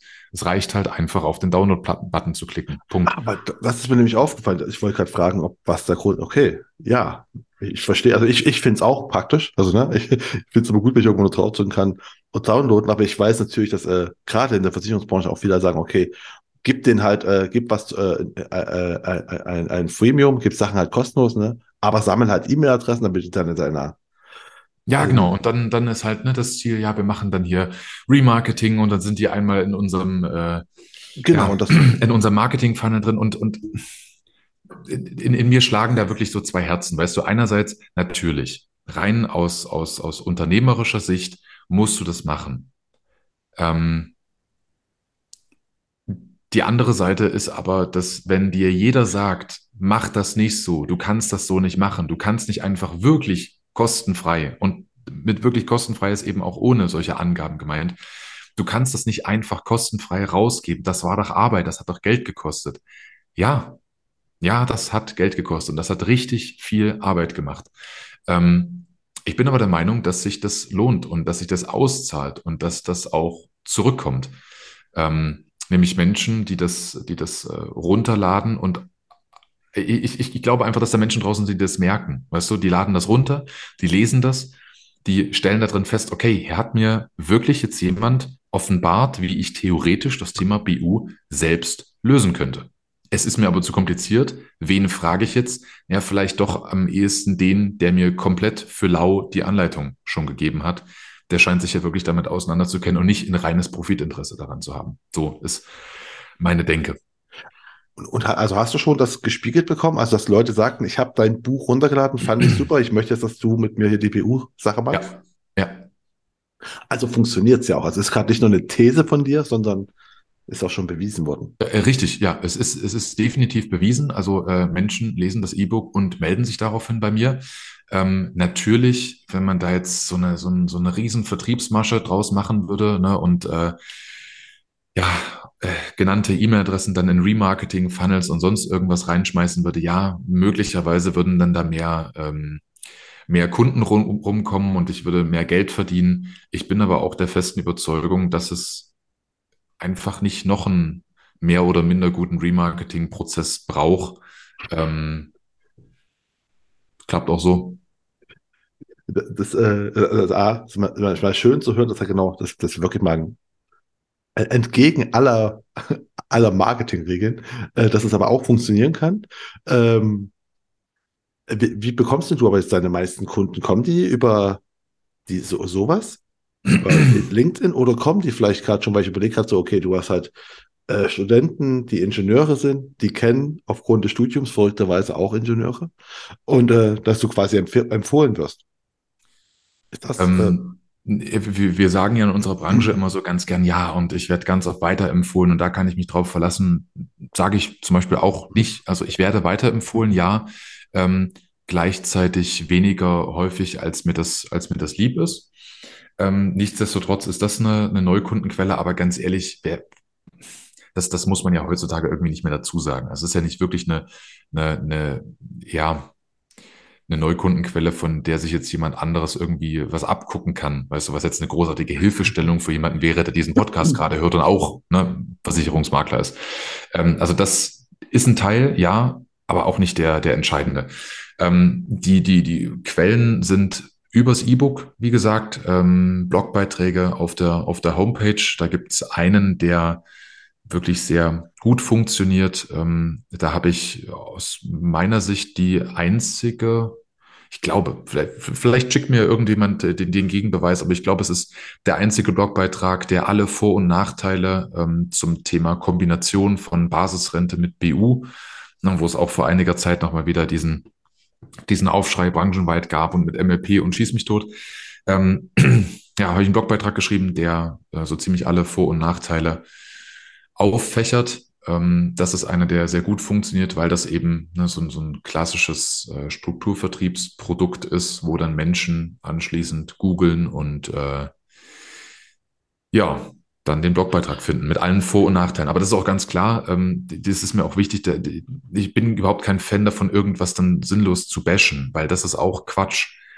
Einfach eine neutrale Auseinandersetzung mit den Vor- und Nachteilen ist viel, viel zielführender. Und ich glaube, dass das, oder ich hoffe, andersrum, ich hoffe das ehrlich gesagt, dass das Menschen auch auslesen, die den Blogbeitrag lesen. Aha, okay. Also ist schon, also Google für dich schon, schon der, der Haupt, Das, das, die, die Hauptquelle. Ja, ich war tatsächlich noch nicht fertig. Ach so, okay. Also es ist wie gesagt, äh, E-Book sind die Blogbeiträge. Es ist äh, LinkedIn, ähm, wo ich regelmäßig äh, Content mache, habe dort äh, 3000 Follower. Das sind fast ausschließlich Ingenieure. Ähm, dann kommen äh, Kooperationen dazu. Ich habe letztes Jahr eine Kooperation mit, äh, mit Guido Leberg geschlossen, seines Zeichens ja auch äh, der BU-Profi. Und ähm, ja, mit ihm arbeite ich zusammen, bearbeite Fälle äh, gemeinsam, bin aber auch praktisch auf seiner Homepage direkt mit als, als externer Berater praktisch buchbar. Das hatte für uns beide ähm, doch sehr, sehr, sehr angenehme Nebeneffekte und, und Vorteile, glaube ich. Äh, Guido ist zum Beispiel jemand, der halt nicht, nicht gern Freitag oder, oder Samstag arbeitet und auch nicht gern bis abends 21 Uhr. Das sind aber genau die die Zeiten, wo ich aktiv bin. Wenn, wenn ein Kunde bei mir einen Termin um 8 Uhr morgens buchen würde, da wäre ich, da wäre ich noch tot. Aber wenn es um 21 Uhr abends bin, da, da bin ich gefühlt gerade am produktivsten. Dementsprechend konnten wir dann praktisch die, äh, ja, die, die verfügbaren Zeiten für potenzielle Anfragen deutlich erweitern. Also wo es quasi vorher von Montag bis Donnerstag von, weiß ich nicht, 9 bis 18 Uhr war, ist es jetzt Montag bis Freitag von 9 bis 21 Uhr und auch am Samstag zwischen 10 und 15 Uhr ähm, sind Termine buchbar. Und das äh, ist, glaube ich, auch wieder was, was für die Zielgruppe sehr, sehr gut ist, weil die kommen in der Regel, ne, der, der irgendwie, im, der Ingenieur bei Audi oder auch dann im mittleren Management, der kommt halt nicht 17 Uhr nach Hause und sagt sich, ja, jetzt noch eine Stunde Versicherung. Na, da muss man dann schon auch ein bisschen flexibler sein, meiner Meinung nach. Ah, okay. Äh, ja, gut. Also genau, Guido, Guido war auch hier, der genau mir erzählt, ne? Das ist einfach nur noch von Montag bis Donnerstag. Ja, genau. Was, ja auch voll okay ist. Also ist ja, ist ja super cool dass er so weit ist. Ne? Er kann sich das, er kann sich das leisten. Es ist wunder, wunderschön. Es freut mich, freut mich auch riesig für ihn. Ähm, ja, und so war das eine, eine Partnerschaft, die wir da auch eingegangen sind, die sehr, sehr gut war, denke ich, für beide Seiten. Ja, super. Ähm, genau. LinkedIn wollte ich auch noch fragen, weil du hast ja LinkedIn, äh, du bist wirklich sehr regelmäßig am, am, am Posten. Ja. Und auch mal, auch mal sehr lange Stücke. Neulich habe ich irgendwas, aber manchmal auch ganz kurz. Neulich hast du irgendwas geschrieben. Also neulich, ne, wir nehmen das ja am 17. Januar auf. Falls, nach, falls mal jemand nachschauen will und das irgendwie, was ich im Herbst schon ist, wie neulich. Ähm, hast du irgendwas geschrieben, dass man das, dass man BU-Versicherung auch ganz einfach googeln könnte, ob man, wenn man braucht nur zwei Finger, wenn man keine zwei Finger hat oder jemanden fragen will, kann man auch zu dir kommen. Das ist aber eine, eher so, so ein kurzes Teil. Also, ne, so. Ja. Aber, aber das ist e-, eher schon aus der Art geschlagen, oder? Du, du schreibst schon längere Sachen da. Ja, ähm, ja, ähm, ich, ich bin mir aber natürlich auch gleichzeitig so meiner, meiner, meiner Schwächen dann, dann bewusst und dass ich eben nicht so kurz und knackig und Dinge einfach mache. Und das sind, das sind dann solche Posts, wo ich auch einfach mal versuche, über meinen Schatten zu springen ähm, und äh, Dinge halt einfach aussehen zu lassen. Weißt du, die, die, die, sind, die sind nicht immer einfach, aber nachdem ich äh, vor kurzem eine, eine Werbung von GetSurance gesehen habe, äh, die auch für ne, BU für Ingenieure dann beworben habe, äh, haben. Und ähm, dann bin ich auf die, auf die Landingpage gegangen und habe mir die entsprechenden Inhalte dazu durchgelesen und habe mir dann auch gedacht, gut, wenn, wenn das schon reicht, wenn das wirklich so das Level ist, auf, auf dem man Kunden und einen Ingenieur gewinnt, dann kann ich es vielleicht auch mal deutlich einfacher probieren und äh, ja. Ah, okay. Aber hast du einen äh, LinkedIn, also hast du einen Plan? Also du kommst mir ziemlich, ziemlich strukturiert vor, dass du dann sagst, okay, alle zwei Tage kommt bei LinkedIn was oder so. Oder ist es wirklich spontan? Was ich nicht, was ich nicht ähm, glaube. Äh, ja, ja, dann, äh, das, das fällt mir jetzt auch gerade auf, das passt eigentlich überhaupt nicht zu mir. Es ist tendenziell das Zweite. Also ich habe die ganz klare Maßgabe, dass ich in der Woche zwei Posts bei LinkedIn absetze. Und manchmal ist das so, dass ich am, am Sonntagnachmittag schreibe ich, schreibe ich da einfach einen Post runter und poste den dann am Dienstag zum Beispiel. Manchmal ist es aber auch so, dass ich am Donnerstag um 16.45 Uhr da sitze und mir denke, gut, jetzt machen wir heute mal noch einen LinkedIn-Post. Und dann schreibe ich das Ding direkt High Life in LinkedIn runter, wähle noch irgendein Foto, was ich bei mir auf der Festplatte habe, aus oder baue mir eins noch bei, bei, bei Canva zusammen und dann ist das der Post. Also tatsächlich ist das ähm, nicht so strukturiert, wie man erwarten könnte. Ich habe eine Zeit lang probiert, das mit äh, Zoho Social, äh, so, ein, so ein externes Tool, ähm, habe ich probiert, mich da reinzufuchsen und, und wirklich so einen, so einen wirklichen Contentplan zu erstellen, ne, auf, auf ein oder zwei Monate schon vorauszuschreiben und zu planen. Ich kann nicht mal sagen, warum. Ich bin nicht dabei geblieben. Es hat, äh, es hat einfach nicht so gut funktioniert. Ich bin nicht so ein immens kreativer Mensch, dass mir immer sofort 20 Themen einfallen, zu denen ich jetzt tolle äh, Blogbeiträge mache. Ähm, dann fällt es mir viel, viel leichter, wenn ich gerade, weißt du, eben 16.30 Uhr komme ich aus der, komme ich dann am Donnerstag aus der Beratung raus. Da ist eine Frage aufgekommen von einem Kunden, zu der ich mir dann denke, ey, das fragen sich vielleicht auch andere noch. Und dann machst du dazu eben spontan einen Post. Es klappt irgendwie zurzeit besser, als wenn ich das versuche, über einen ewig langen Contentplan zu machen. Das ist auf jeden Fall gut, aber wo du gerade Fragen sagst, äh, ist mir noch aufgefallen, ähm, du bist der einzige Makler, also auf dessen Website ich mal so FHQs gesehen habe. Äh, hey. ne? Wie kam es dazu? Weil du kannst jetzt offensichtlich nicht abgeschaut haben. also nach meinem Gefühl nach, ne, es kann sein, dass es viele schreiben, ja, das stimmt gar nicht, habe ich auch. Aber ich habe, war das erste Mal, wo ich es irgendwo sah, dachte ich mir so, Ah, interessant. Ist das echt so zielgruppenmäßig oder ist das irgendwas, wo du dachtest, so, das sind echt Sachen, die eh so oft gefragt wurden, die muss ich jetzt mal. Ich habe ich hab heute wirklich gedacht, dass du mich nicht mehr, äh, nicht mehr auf dem falschen Fuß erwischt. Aber hier ist es jetzt der Fall. Ich habe wirklich nicht den leisesten Hauch einer Ahnung, warum ich das damals gemacht habe. Ich habe das schon, schon relativ früh ähm, irgendwie gemacht, weil ich aber so, so FAQs auf Seiten immer ganz, ganz, ganz cool und informativ finde, weil du da wirklich häufig Fragen drin findest, die du dir vielleicht in der Sekunde oder bis dahin noch nicht gestellt hast, aber wenn du sie dann liest, denkst du dir, oh ja, gute Frage. Klicke ich mal drauf, gucke ich mal, was derjenige dazu schreibt. Und ich meine aber auch, dass ich das beim, auf jeden Fall bei Dennis Keller, beim Vier-Pfoten-Makler, schon mal gesehen hatte vorher auch. Ich weiß nicht, ob es daraus inspiriert ist. Ich kann es wirklich nicht mehr rekonstruieren. Ähm, aber ich will das nicht unerwähnt lassen. Ah, okay. Gut, Dennis, dann habe ich offensichtlich deine Webseite nicht ordentlich angeschaut. Wie kann Jetzt ich kommt's raus, du. Ja, ähm, ähm, ja, das sind aber, das ist mir nur aufgefallen, so, okay, interessant, weil ich, ich fand es auch gut. Ich dachte mal so, ah, okay, das ist einfach mal, hätte ja sein können, dass du sagst so, das sind Sachen, die einfach standardmäßig immer von äh, den Ingenieuren oder von den Informatikern äh, kommen. Äh, aber wo ich gerade Ingenieur Informatiker, gibt es eigentlich nochmal einen Unterschied zwischen, also sind Informatiker noch akribischer als Ingenieure? Nee. Oder? Nee, nee würde ich nicht sagen. Also, gut, hätte ja sein können, dass so innerhalb meiner Gruppe ich nochmal so eine, nee. so, so einen Unterschied. Äh, gar nicht. Ähm, ich habe das Gefühl, dass man das so ein bisschen am Einkommen festmachen kann. Es klingt jetzt völlig absurd erstmal, aber man, aus, aus meiner Erfahrung ähm, kann man so ein bisschen am Einkommen abmessen, was wird das für ein Prozess und wie viele Nachfragen kommen, ähm, kommen von demjenigen. Also wenn das jetzt ein, ein relativ frischer Berufsansteiger noch oder in den ersten Berufsjahren ist, Ingenieur, ne, der irgendwo zwischen 50 und sagen wir mal, ja, vielleicht so 70, 80.000 Jahresbrutto hat dann sind das in der Regel tiefgehende Prozesse. Ist es aber jemand, der 100 aufwärts hat, 120, 140.000 Jahresbrutto, dann sind die Vorgänge hm, weniger, weniger tiefgehend. Ähm, wie, wie beschreibe ich das am besten?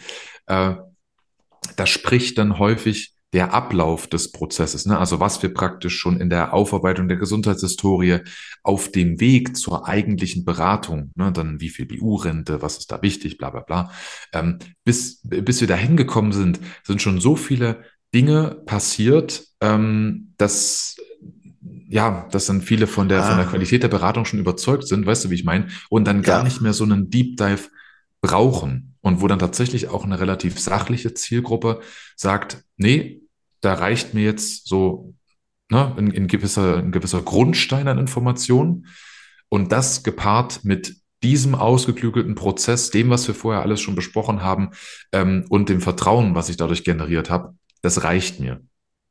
Ah, interessant. Äh, wo wir gerade bei, bei, bei, bei Kundenarbeit sind. Du hattest am Anfang gesagt, ne, dass du da vielleicht im Laufe des Gesprächs sagst, wie du dein, äh, was war's, äh, Kunden, äh, Ach so, was ich, was ich ändere jetzt für, für Genau, 2023, meinst du? hat, ja, hat das was mit den Prozessen zu tun? Weil Äh, gerade. Ja, ja, Nein. nein, nein. Ähm, tatsächlich ändert sich am Prozess nicht wirklich was, ähm, weil wir aber eine, eine sehr, sehr ausgiebige Aufarbeitung der Gesundheitshistorie machen und ich dazu, ähm, dazu in komplexen Fällen die Sonja Keller hinzunehme und praktisch die Gesundheitshistorie von ihr als ehemalige Intensivkrankenschwester aufarbeiten lasse, ähm, wird sich dahingehend was ändern. Ähm, wir machen das, wir machen das auch weiterhin. Ich kann es jetzt einfach sagen, das ist jetzt nicht so spektakulär. Ähm, wir machen das natürlich auch weiterhin, äh, weil die Qualität soll mindestens so hoch bleiben, wie sie, wie sie aktuell ist. Gleichzeitig ähm, kostet mich so ein Vorgang im Schnitt knapp 600 Euro. Und das ist nicht allzu wenig, wenn gleichzeitig Berufsunfähigkeitsversicherung beziehungsweise die Quotagen dahinter ähm, alles andere als steigen. Das ist nämlich genau der Part, den ich letztens auch in dem Post angesprochen habe. Es ist einfach die Marge, die sinkt und gleichzeitig aufgrund der, der zunehmenden Komplexität der Gesundheitshistorien, weil ich persönlich merke, dass wirklich das seit 2020 ähm, oder andersrum die Anfragen, die sich auf die, wo sich dann die Gesundheitsfragen ne, auch auf die Zeit seit 2020 jetzt beziehen, da sind gefühlt mehr psychische Geschichten drin, als das jetzt zum Beispiel im Jahr 2020 der Fall war. Weißt du, wo es dann nur um die vergangenen drei, vier, fünf Jahre ging. Ich denke, du weißt, was ich meine. ja, ja. Ähm, sodass, sodass die Fälle praktisch komplexer werden, dadurch die Aufarbeitung im Schnitt mehr kostet und gleichzeitig aber ähm, die, ja, die Marge dadurch sinkt, weil die Provisionen eben geringer werden. Und deswegen wird in Zukunft ähm, jeder Kunde einen Teil für die Zusatzdienstleistung eben übernehmen. Das heißt, Ah, dass ich nicht mehr die kompletten 600 Euro im Schnitt auf mich nehme, ähm, sondern wir das einfach sehr, sehr fair teilen. Ich behalte trotzdem den, den größeren Anteil. Ähm, aber das ist, glaube ich, eine sehr, sehr gute Lösung, weil das ist wirklich etwas, das, das machen, ja, ich meine, das macht in Deutschland eine, eine Handvoll Makler oder sagen wir zwei Hände voll Makler, die da mit Sonja zusammenarbeiten. Wirklich effektiv. Das ist also eine, ja, eine einmalige Dienstleistung, die sie da bietet, die man fast nirgendwo anders bekommen kann. Und das ist so ein immenses Plus, spätestens im Leistungsfall für den Kunden, ähm, dass es aus meiner Sicht eine Zusatzdienstleistung ist, die auch ein paar Euro wert ist und die, die man als äh, Kunde, denke ich, auch gern bezahlt. Zumindest habe ich jetzt in den letzten zwei, drei Prozessen, wo ich das so angesprochen habe, die haben gesagt, ja, logisch, wenn wir das so ausführlich machen, dann super gern. Ich glaube auch, also ich glaube auch, also, wenn du halt den Kunden ne, äh, vermittelst oder wenn man als Kunde ja weiß, ich kaufe jetzt keine Versicherung, um zu posen, ne? Ich kaufe, also du kannst ja nicht irgendwie sagen, so, hey, ich habe hier eine BU, also boah, krass, äh, Richtig, ne? ja, Sondern du kaufst dir, dass für den Fall, dass was passiert, dass du da genau. was bekommst. Und wenn du sagst, ja gut, ähm, damit kostet es ein bisschen mehr, aber damit kannst du sicherer sein, dass du das Geld bekommst. Also das im, im Fall des Ding, ne?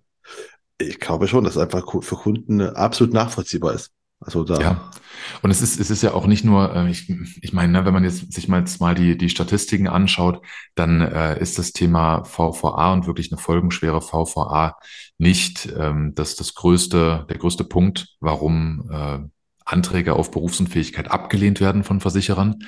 Nichtsdestotrotz ähm, gibt es in meiner Vorstellung aus Kundensicht nichts Blöderes, als wenn das der Grund ist, warum sich auch eine Auszahlung einfach nur verzögert. Weißt du, es muss ja ja nicht mal so sein, dass da eine folgenschwere vorvertragliche Anzeigepflichtverletzung nachgewiesen wird und der Kunde bekommt am Ende gar kein Geld. Ähm, aber wie viel cooler ist es denn, wenn du die Leistung wirklich ne, nach einer kurzen Prüfung innerhalb weniger Wochen oder Monate bekommst, als dass du dann ewig viele Gutachten und äh, wir müssen hier nochmal die Akte genau durchforsten, weil das und das nicht angegeben wurde. Ne? Und dann dauert das irgendwie ein oder anderthalb Jahre. Am Ende bekommt der Kunde die Leistung vielleicht trotzdem, hat aber in der Zwischenzeit eine ganze Menge Schweißperlen auf der Stirn gehabt. Und wenn wir das verhindern können, dann ist das, glaube ich, schon ziemlich gute Arbeit. Äh, äh, definitiv, absolut.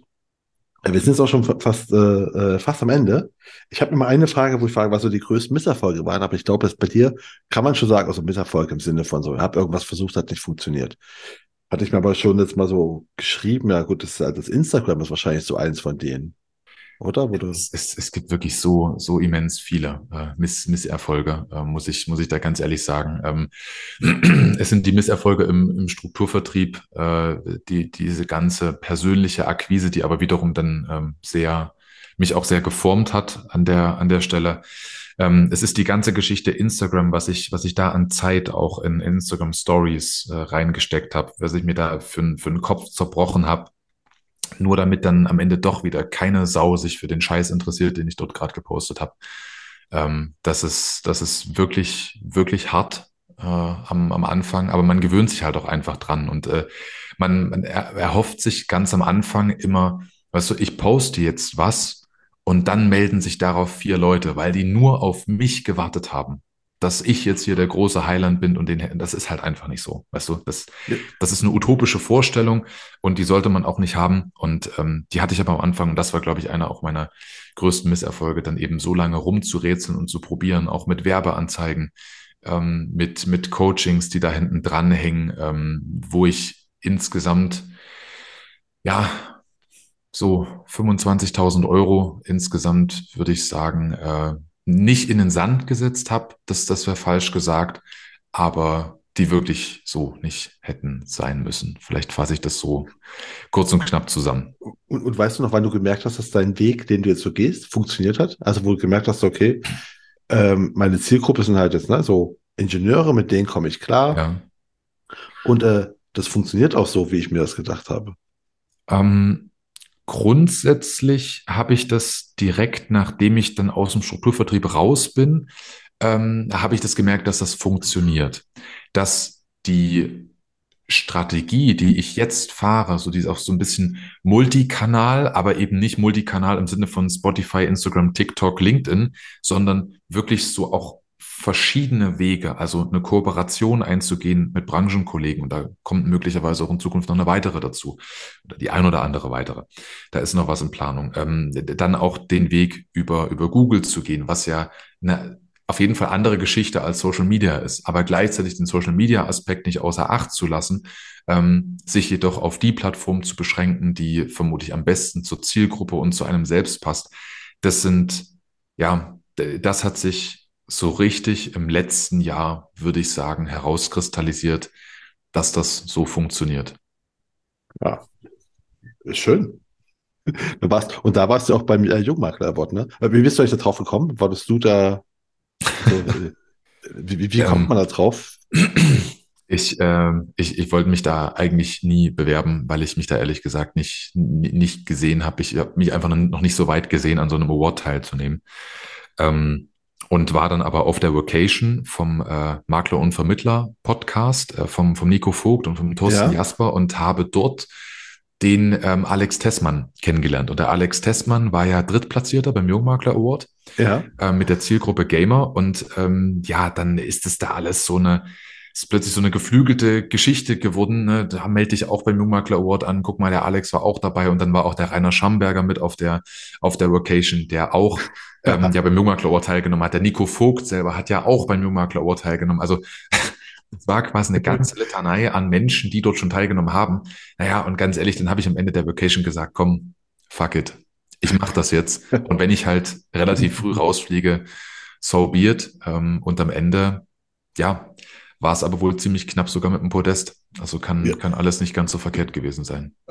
Auf keinen Fall. Ne? Du also im Finale da oben schon mal zu stehen und genau, ich habe bei dir auch, glaube ich, ein Posting irgendwo gesehen. Wo ja. War so, ich, ich bin der, der im Hintergrund applaudiert. Ja, das ist genau der.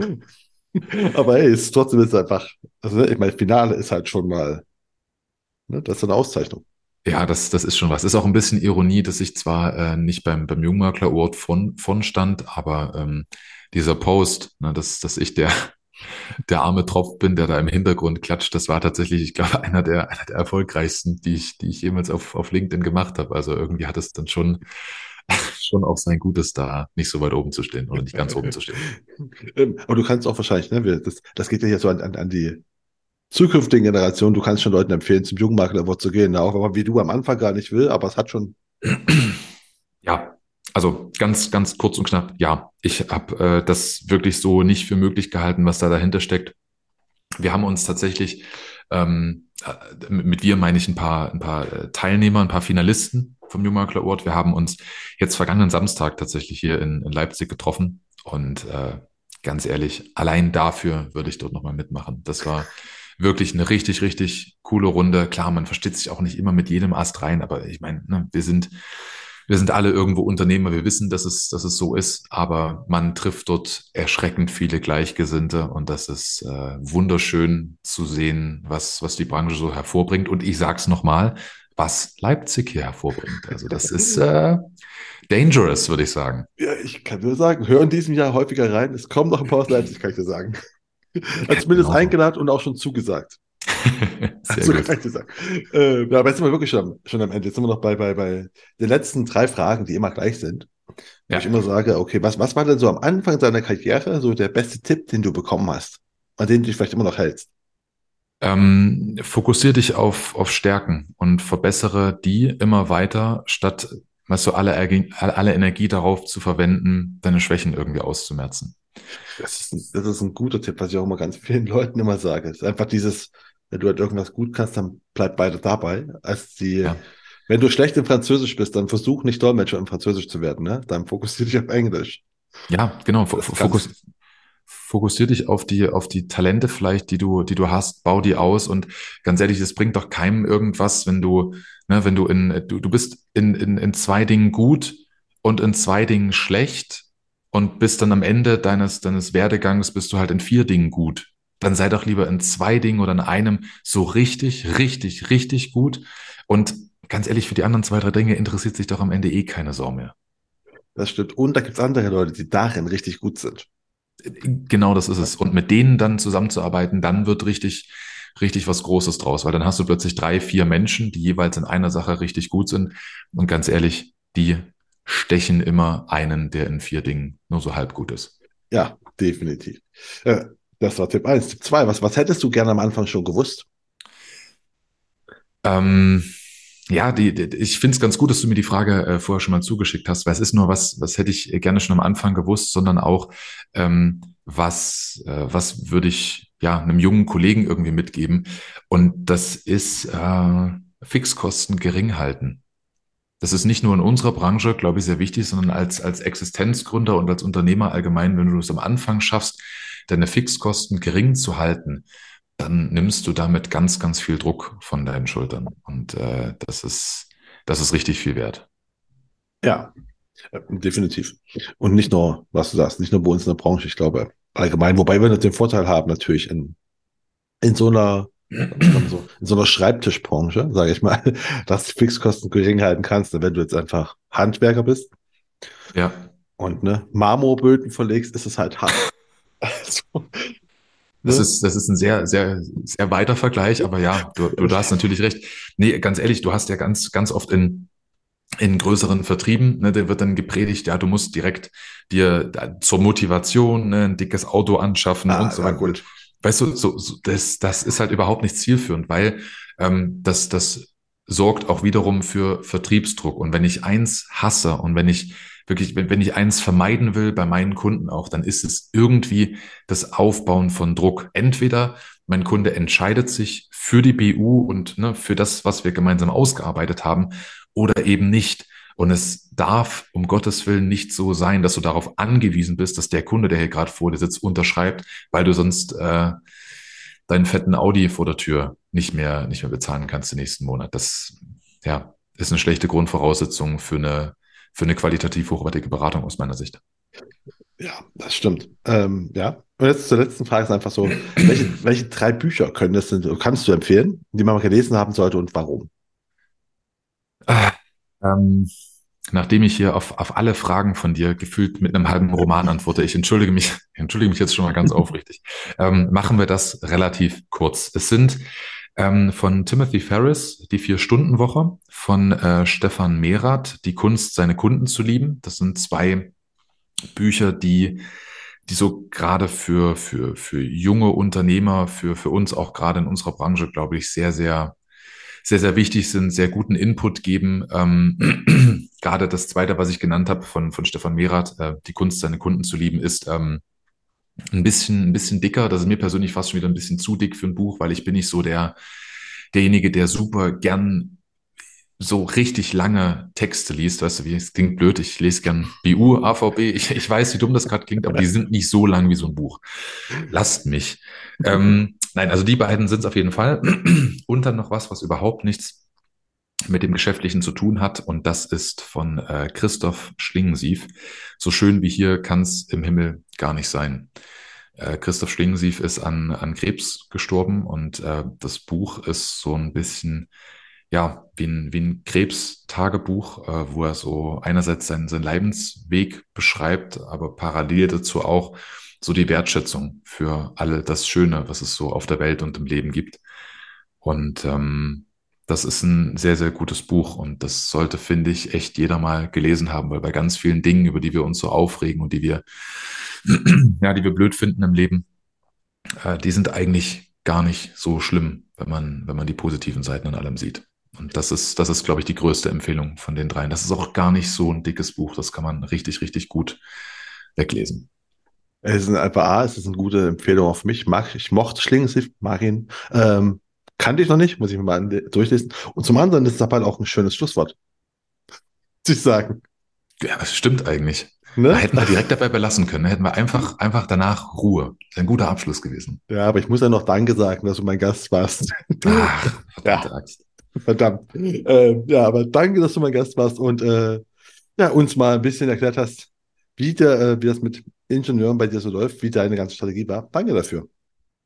Danke, dass ich da sein durfte und äh, auf bald mal wieder. Ich hoffe, Sie fanden das Gespräch genauso interessant wie ich und wie immer würde ich mich natürlich extrem freuen, wenn Sie den Königsmacher Podcast auf der Plattform Ihrer Wahl abonnieren und bewerten würden. Und damit verabschiede ich mich von Ihnen. Das war die Königsmacher Folge mit Benjamin Friedrich. Mein Name ist Marco Peterson. Ich bin Ihr Ass im Ärmel, wenn es um Social Media und digitale Kommunikation der Versicherungsbranche geht. Auf Wiederhören.